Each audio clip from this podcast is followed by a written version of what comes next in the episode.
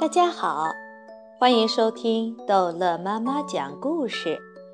今天逗乐妈妈要讲的是《查理和巧克力工厂》第二十九章：其他孩子回家。在我们去做其他事情之前，必须先下去看看那几个小朋友。汪克先生说，他按了另一个按钮。电梯降得低一点儿，很快就在工厂大门口的上面盘旋着。查理向下望去，看到那几个孩子和他们的父母就在大门里站在一起。我只看到了三个，查理说，少了哪一个？我想是麦克迪维，旺克先生说。不过他马上就到。你看见那些货车了吗？旺卡先生指着一排有棚的巨型货车，他们排成一行停在附近。看见了，查理说：“他们是做什么用的？”你不记得金奖券上的话了吗？每个孩子回家的时候将带回去够吃一辈子的糖果，一个孩子一货车。糖果装的满道边，哈哈！王卡先生继续说：“我的朋友奥古斯塔斯格鲁普走过去了，看见他了没有？他和他的爸爸妈妈正在上第一辆火车。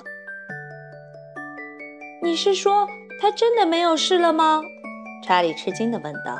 “甚至进了那根可怕的玻璃管以后，还是好好的。”他完全没事儿了，汪克先生说。不过他变了。约瑟夫爷爷透过电梯玻璃墙下看下去，他本来是胖乎乎的，现在瘦得像一根稻草。他当然变了，汪克先生哈哈笑着说。他在管子里被挤瘦了，你不记得了吗？再瞧瞧，那是维奥利特。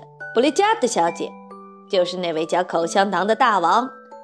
看他终于榨掉了他的果汁，我太高兴了。他看上去多么健康啊，比原先好多了。不过，他的脸是紫色的。约瑟夫爷爷叫道：“不错。”王克先生说：“哎，对于这件事，我们是无能为力了。”天哪！查理叫道。看看可怜的维卢卡·索尔特、索尔特先生、索尔特太太，他们满身都是垃圾。麦克迪维来了，约瑟夫爷爷说：“我的天，他们把他怎样了？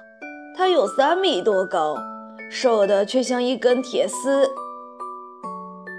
呃，他们在口香糖拉长机上把他拉过头了，汪克先生说。